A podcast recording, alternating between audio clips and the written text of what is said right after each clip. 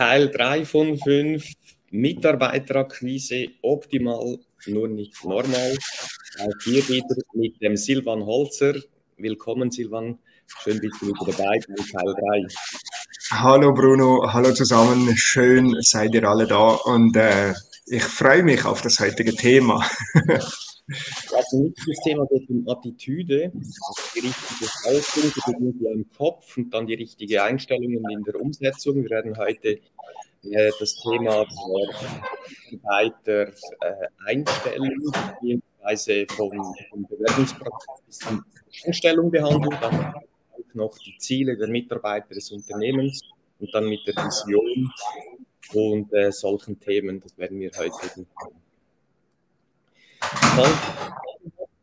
Bitte stellt sie rein in den Kommentar und dann werden wir das behandeln. Ihr bekommt dann alle auch noch später einen Link, wo ihr den Kurs, den Online-Kurs über dieses fünf Teile euch registrieren könnt. Aktuell noch für ab September dann für 900 Euro. Also jetzt nicht, da spart auch viel Geld und Energie. Dann würde ich sagen, beginnen wir. Und zwar mit dem Thema, ja, wie stelle ich dann die Mitarbeiter ein? Wie ist der ganze Prozess? Und wenn wir wieder unser Dreiklang gestern, heute Morgen anschauen, gestern war ja, oder in der Vergangenheit war es so, dass man dann irgendwo einen Stellenbeschrieb hatte, recht, relativ kompliziert, und den hat man dann dem Bewerber oder dem Mitarbeiter hingelegt und hat gesagt, hier, das ist dein Arbeitsplatz, so, ähm, quasi los geht's. Nicht wirklich ein Einführungsprogramm. Einige Firmen haben das gemacht. Aber das Problem fängt ja meiner Meinung nach schon früher an, nämlich wie gehe ich mit den Bewerbern um und welchen Bewerber oder Bewerberin äh, nehme ich dann auch wirklich. Und da ist halt in der Vergangenheit oder auch heute noch geht so, dass der Chef persönlich die Bewerber äh, begrüßt und mit ihnen ein Gespräch führt, wo vor allem die harten Faktoren auf den Tisch kommen, wie Zeugnisse, Zertifikate, Erfahrungen und weniger die weichen Werte. Und dann gibt es vielleicht noch ein zweites Gespräch und dann das zweite, dritte Gespräch Lohnverhandlungen und eingestellt. Und ich glaube, es beginnt schon viel früher, nämlich so, dass du es optimal machst für heute und vor allem in der Zukunft, dass die Bewerber, die sich melden, entsprechend bei den Mitarbeitern den Termin bekommen, wo sie dann im Team arbeiten. Also wenn jemand in der Produktion sich bewirbt, dann kommt jemand aus dem Produktionsteam oder der Produktionsleiter und begrüßt die Person und das ist echt krass, was da schon passiert, weil der Bewerber erwartet jetzt einen Chef. Und jetzt kommt da jemand, der vielleicht nicht mal richtig gut Deutsch kann, aber die Person arbeitet, arbeitet dann eben in dem Team, wo der Bewerber dann auch ist. Das heißt, die lernen sich schnell kennen und der andere von der Produktion, der Produktionsleiter, der weiß ja am besten, welche Leute er haben muss. Weil wenn es dem nicht passt und der Chef dann einfach jemand einstellt und nächsten Tag um 7 Uhr ist da, hier ist euer neuer Mitarbeiter, dann kommt es eben nicht gut. Und so empfehlen wir dir, das wirklich so zu machen, dass du über, die, über dein Team die Leute in die, in die Bewerbungsprozesse schickst und dann vielleicht das letzte Wort oder wenn es grenzwertig ist, dass du noch ein Gespräch führst und dann schlussendlich entscheidest. Und so geht es auch dann beim ersten Tag der, oder beim Probearbeiten. Weniger der Chef, der kommt und macht und tut und erklärt, sondern vielmehr die Leute im Team, wo dann die Person auch zu arbeiten hat. Wie ist da deine Meinung, Silvan? Ich glaube, das hat äh, mit Mitarbeiter einstellen, hat das sehr stark auch mit Einstellung zu tun, mit Attitude. Ich glaube, das ist für die heutige Sequenz ganz, ganz wichtig, dieses Wort Attitude.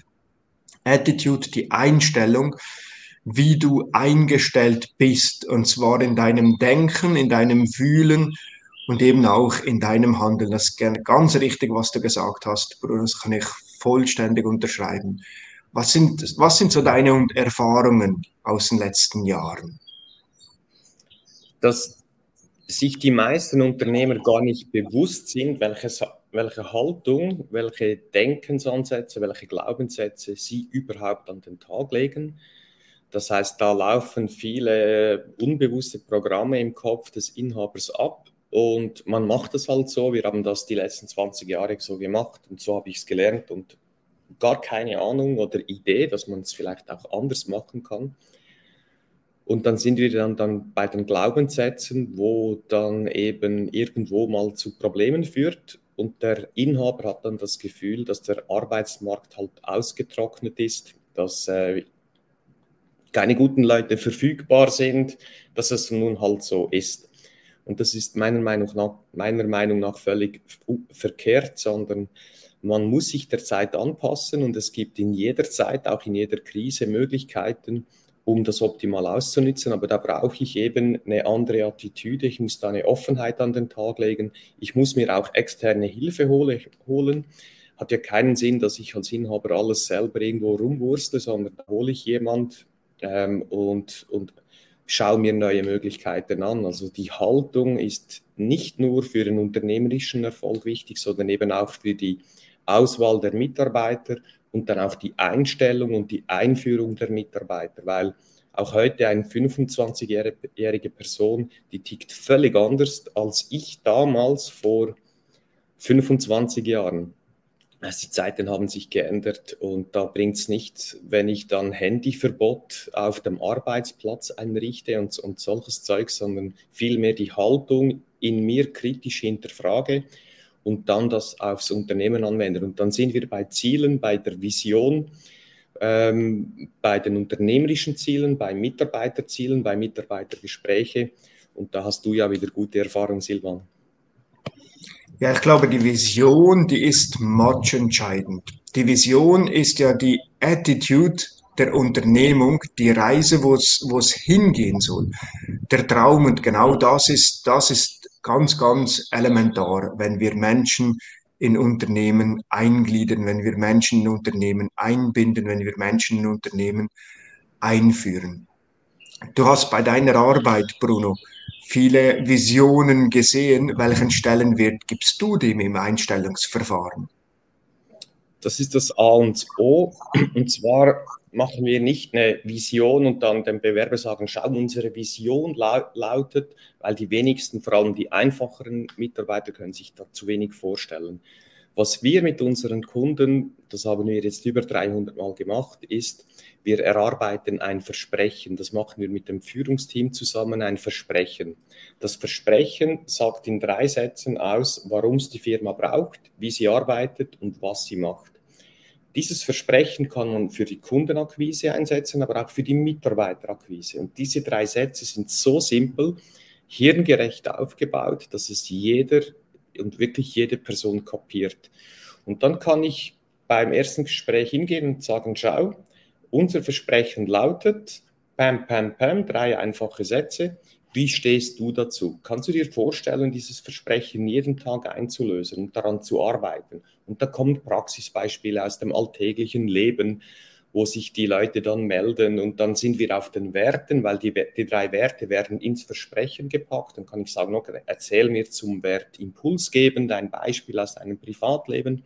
Und da weiß ich in zehn Minuten, ob diese Person mit ihrer Haltung zur Haltung von unserem Unternehmen passt oder nicht. Nach zehn Minuten weiß ich das. Das ist spannend, die Versprechen. Magst du da vielleicht ein Beispiel geben? Ja, gerne. Es, äh, es beginnt immer so, dass im ersten Satz kommt rein, warum es uns braucht. Das heißt, dort geben wir den Kernnutzen unseres Unternehmens rein oder wenn man es noch besser machen möchte, da der Schweizer manchmal ein Problem, der Deutsche weniger von unseren Kunden. Dann packen wir in den ersten Satz das Hauptproblem des, des optimalen Kunden rein. Und im zweiten Satz bringen wir die Lösung, wie wir es machen. Und im dritten Satz zeigen wir, was wir machen. Beispielsweise ein Hotel äh, da kommt in den ersten, von einer unserer Kunden, im ersten Satz haben wir drin, dass wir sagen, wir sind überzeugt, dass jeder Mensch immer wieder Kraft tanken muss, um gesund und glücklich zu sein.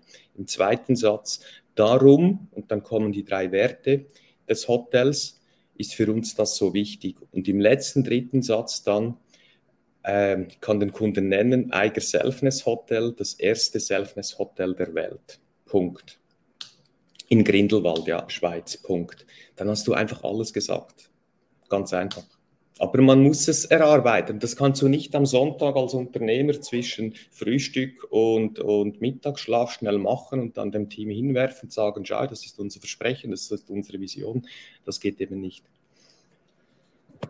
Sehr spannend. Da schreibt ein LinkedIn-User, macht für mich absolut Sinn. Der Mitarbeiter arbeitet meist am wenigsten mit dem Geschäftsführer oder dem HR zusammen, sondern mit den bestehenden Mitarbeitern, die ihn ja auch in den ersten Tagen einarbeiten.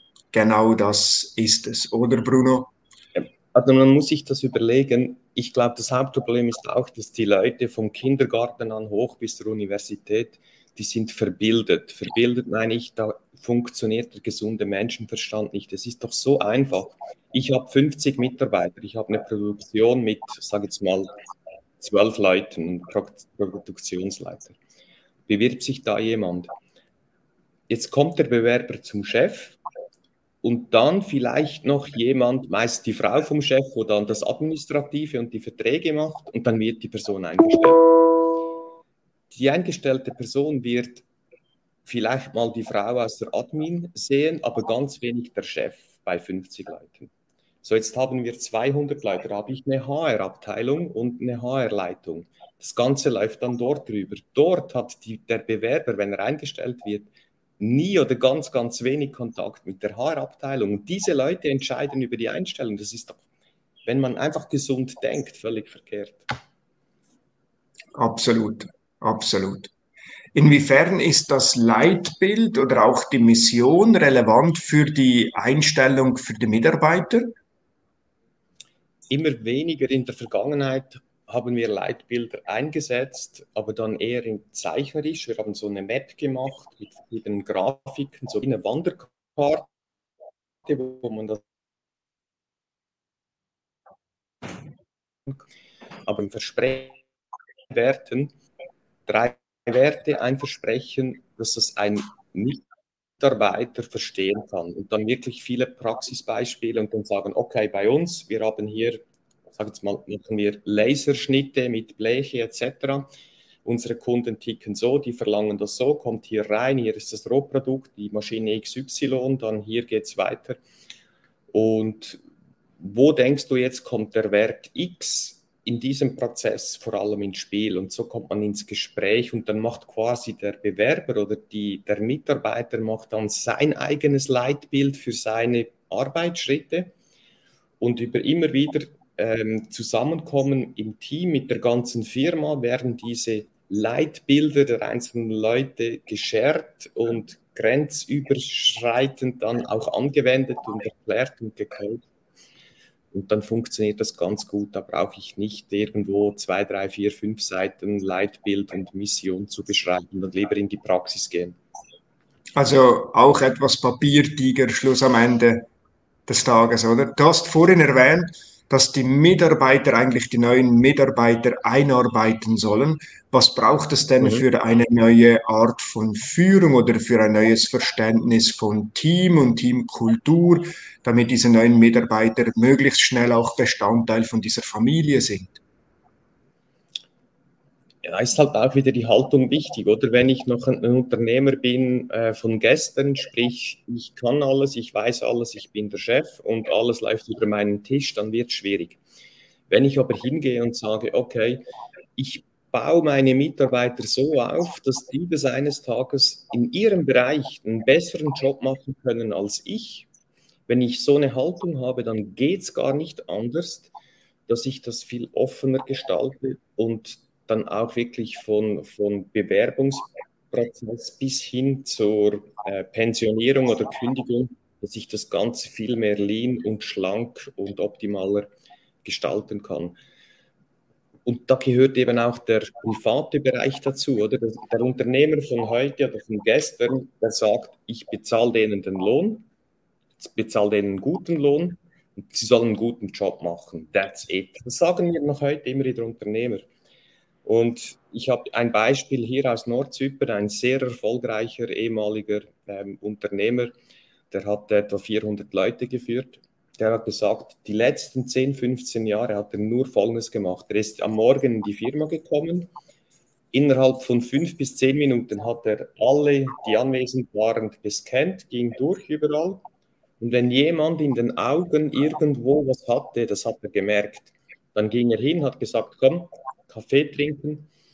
Was hast du gestern gemacht? Wie läuft es mit der Frau? Wie geht es mit den Kindern? Und dann kommen die mit Problemen und dann zuhören und dann helfen zu lösen, weil wir können das Private vom von der Arbeit nicht mehr trennen. Wenn du das trennen willst, dann läufst du in Probleme, garantiert.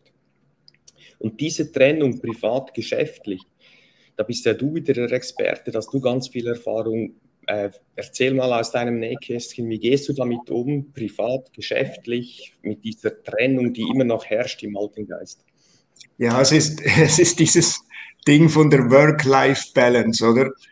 Also für mich ein absolut abstruser Begriff. Ich weiß nicht, warum man den überhaupt ins Leben, doch ich weiß eigentlich schon, warum man ihn ins Leben gerufen hat, weil man davon ausgeht, dass man auf der Arbeit äh, den Erwerb erzielt, den man braucht, um das Leben zu meistern, irgendwie so. Also lande ich dann auf einer Arbeit, wo ich primär wegen dem Geld da bin und das ist halt heute schon, es gibt halt schon unglaublich viele Möglichkeiten, Geld zu verdienen und Robert Kiyosaki sagt ja auch, die Arbeit ist der denkbar schlechteste Weg, um reich zu werden. Das heißt, viele Menschen, gerade die Jungen, die suchen heute auf der Arbeit sinnstiftende Tätigkeit, Werte, die, die, die Vertrauen, familiäres Umfeld, Flexibilität und auch die Möglichkeit, sich weiterentwickeln zu können. Und es gibt wenig Junge, die, die noch 100% Anstellungen anstreben. Und damit ist eben dieses Work-Life-Balance, also irgendwie das Leben und das Arbeiten, dass man das ausbalancieren muss, das ist schon auch eher alte Denke. Ich stelle fest, dass die Leute heute arbeiten und leben einfach ineinander integrieren, in Symbiose bringen und äh, einfach eine Life-Balance herstellen, weil gerade bei mir, ich werde oft gefragt, Selon, hast du jetzt Ferien? Nein, ich bin gerade am Arbeiten. Nein, ich bin in den Ferien. Arbeitest eigentlich auch irgendwann? Ja, eigentlich dauernd. Also irgendwie ist diese Grenze zwischen Arbeit und Leben, die ist so schwammig und so flüssig. Und das macht es eben so spannend und es macht es auch entspannt. Es ermöglicht einen Flow, es ermöglicht eine Effizienz, eine Produktivität, die eigentlich, so, wenn man in Rastern denkt von Arbeit und Freizeit, sehr, sehr müßig ist. 100%ig. Was für mich auch immer wichtig ist und noch wichtiger wird in Zukunft, ist, dass wir klare, und wir machen es in der Regel mit drei Unternehmenszielen, die sind so auf drei Jahre herausgerichtet. Also in drei Jahren möchte das Unternehmen Ziel 1, 2, 3 erreichen. Und das brechen wir dann runter in Meilensteine und dann wissen wir, Ende diesen, dieses Jahres wollen wir diese drei Ziele erreichen, Unternehmensziele. Und dann bitte pro Mitarbeiter auch drei Ziele definieren, aber ihm nicht die Ziele vorgeben, sondern frag deinen Mitarbeiter, welche drei Ziele willst du dir setzen bis Ende Jahr? Dann setzt er sich drei Ziele, dann sitzt du mit ihm zusammen und sagst, okay, schau, unsere drei Unternehmensziele lauten so, deine drei Ziele so. Ich finde beim Ziel Nummer drei, da trifft sich noch nicht gut. Kannst du bitte Ziel drei von dir so optimieren, dass du alle drei Unternehmensziele positiv nährst? Dann macht er das und glaubt mir, die meisten Mitarbeiter setzen sich höhere Ziele, als du ihnen setzen würdest. Ganz spannend. Wie ist deine Erfahrung mit Zielen? Dass du wieder eine, da bist du wieder der Top-Experte. Absolut. Also die Unternehmensziele und die privaten Ziele in Einklang bringen, weil ja diese Work-Life-Balance eben nicht real ist. Das ist eben auch nur eine Illusion. Diese Ziele miteinander in, in Kohärenz bringen, in, in Symbiose bringen, in syner, synergetischen Zustand bringen, damit sie einander unterstützen. Und das braucht halt ein Gespräch weit über das Berufliche. Es braucht ein Gespräch bis ins Familiäre, wo man heute sagt, Beruf und Privat wird getrennt. Das ist eben leider nicht der Fall. Mhm. Und jetzt sind wir bei Faktor Zeit. Ähm, da möchte ich wirklich jetzt noch ein paar gute Tipps raushauen, vor allem auch von deiner Seite. Ich behaupte jetzt einfach, der Unternehmer, der sagt, ich habe keine Zeit für eine Weiterbildung, für eine Woche auf Nordzypern, für am Morgen äh, allen Mitarbeitern in die Augen zu schauen, um zu sehen, we wem geht es nicht so gut. dass es gerade die extrem nötig hätten, sich mehr Zeit für das Relevante zu nehmen. Faktor Zeit, kannst du uns da ein paar Tipps geben, Silvan? Ja, ich nehme das immer aus der Landwirtschaft, oder? Wenn du im Frühjahr deine Saat ausbringst und dann wächst das und du hast nicht die Zeit, das Unkraut zu jäten und deine Saat zu hegen und zu pflegen, dann wirst du am Herbst einfach keine Ernte einfahren oder nicht die Ernte, die du dir wünschst. Also das Hegen und Pflegen von der Saat ist ganz, ganz wichtig. Und in einem Unternehmen bist du als Führungskraft die Saat. Von dir geht die ganze Sache aus oder du bist die Führungskraft. Im Buch Denke nach und werde reich. Die Führungsqualitäten, dieses unerschütterliche Selbstvertrauen oder die Selbstbeherrschung, der ausgeprägte Gerechtigkeitssinn, die Entschlossenheit, konkrete Pläne erstellen, überdurchschnittliches Engagement, dann die Charakterfestigkeit, Empathie, Einfühlungsvermögen, Detailkenntnisse, unbedingte Verantwortungsbereitschaft und genau hier steckt das drin neben dem Teamgeist, die unbedingte Verantwortungsbereitschaft ist nicht nur die Verantwortung dem Team gegenüber, es ist auch nicht nur die Verantwortung den Zahlen gegenüber, es ist eben auch die Verantwortung dir selber gegenüber. Und wenn du dich in der Zeit immer hinten anstellst und wenn ich dann mal Zeit habe, dann mache ich dann, dann machst du eigentlich die Saat in deinem Unternehmen wie, wie fruchtlos. Es geht darum, dass der Unternehmer selber sich auch die Zeit nimmt, auf sich selber zu hören, weil ja er quasi die Quelle von all dem ist, was dann schlussendlich an Kultur, an Effizienz, an Produktivität, an Prozessen, an Ideen, an Innovation, an Kreativität gesetzte Resonanz spielt dort. Und ich glaube, das ist ganz wichtig. Also wenn du dir die Zeit nicht nimmst, dann nimmt die Zeit dich plötzlich, oder? Wie man so schön sagt. Und das passt doch auch so gut. Der Unternehmer von heute und gestern sagt ja oft, der Markt ist ausgetrocknet, es gibt keine guten Leute mehr.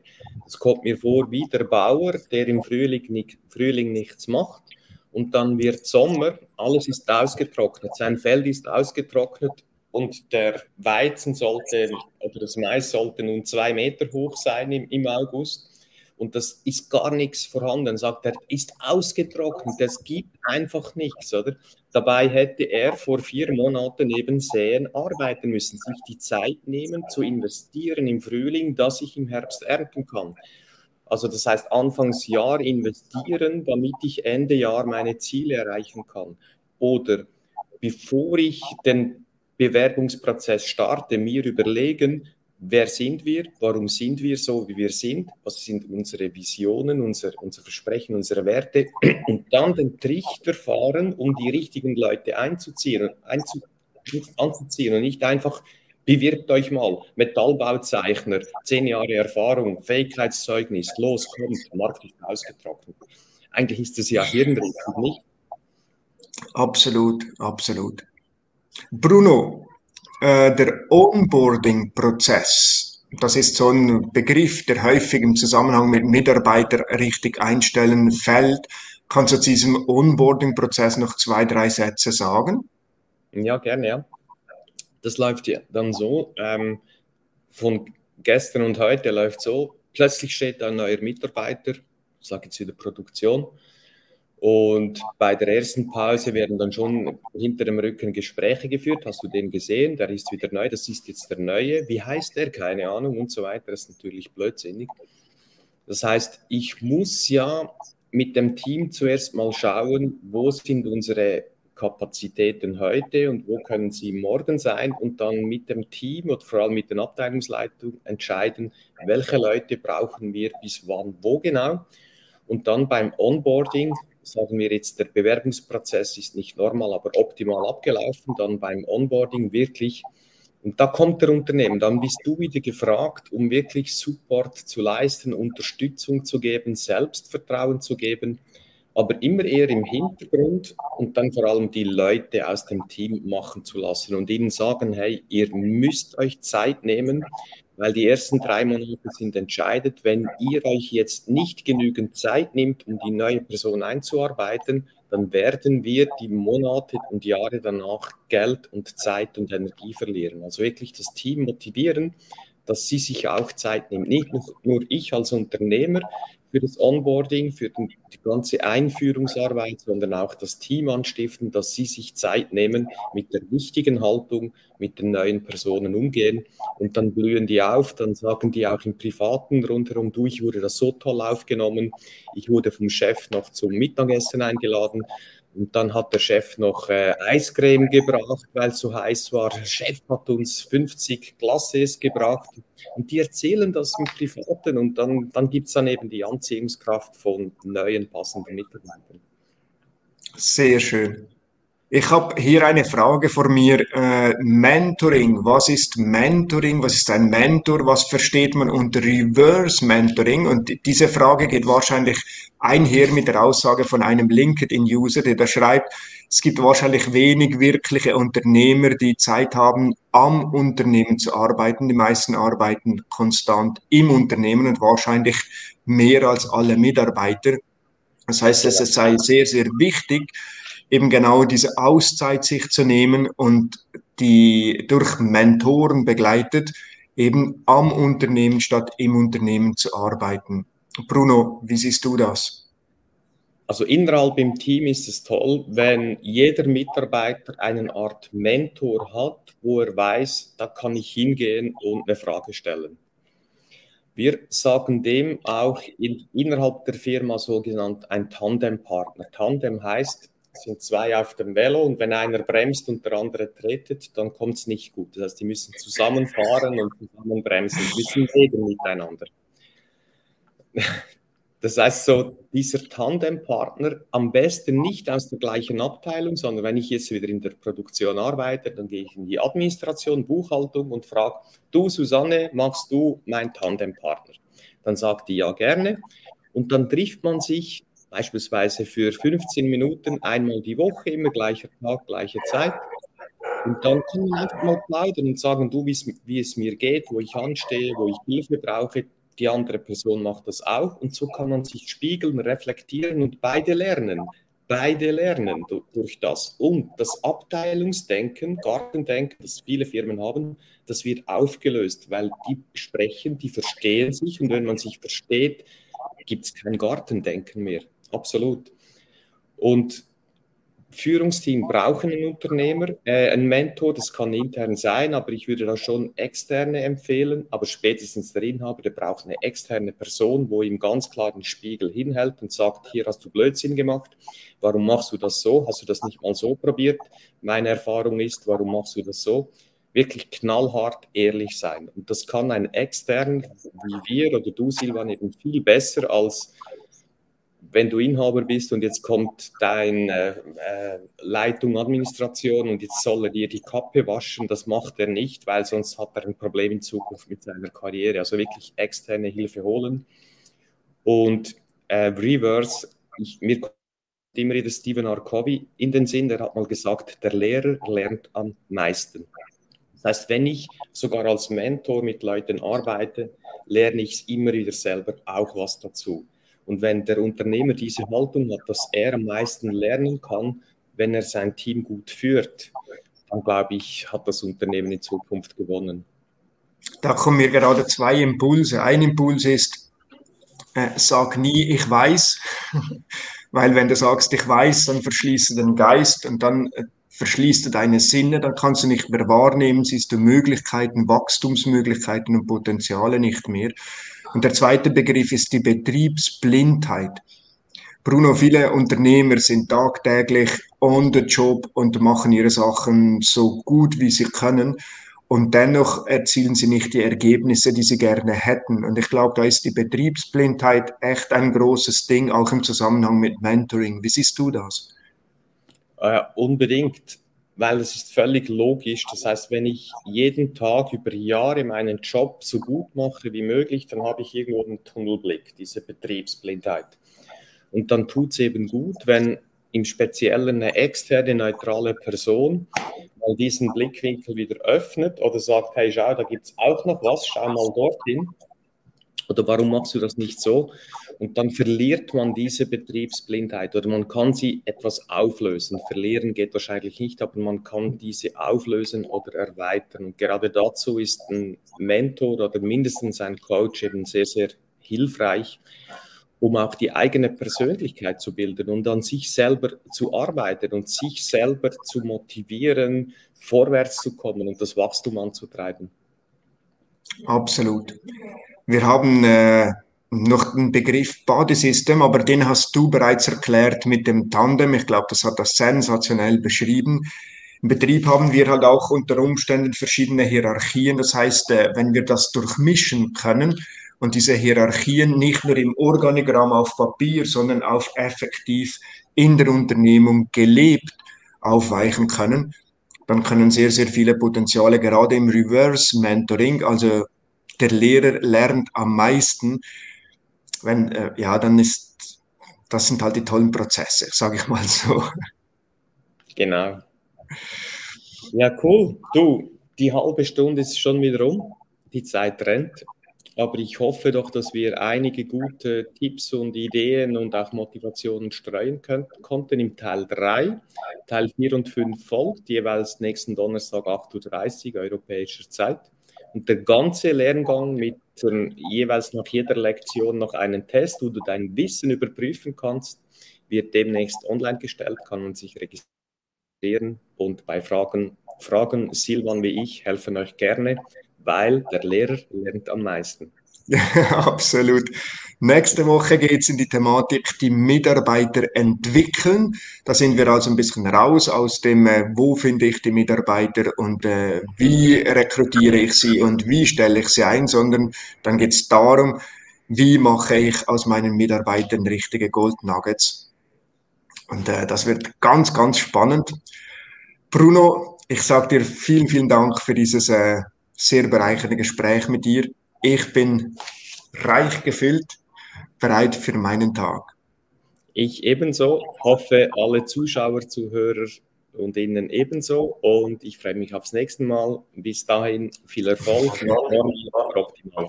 Tschüss zusammen. Tschüss.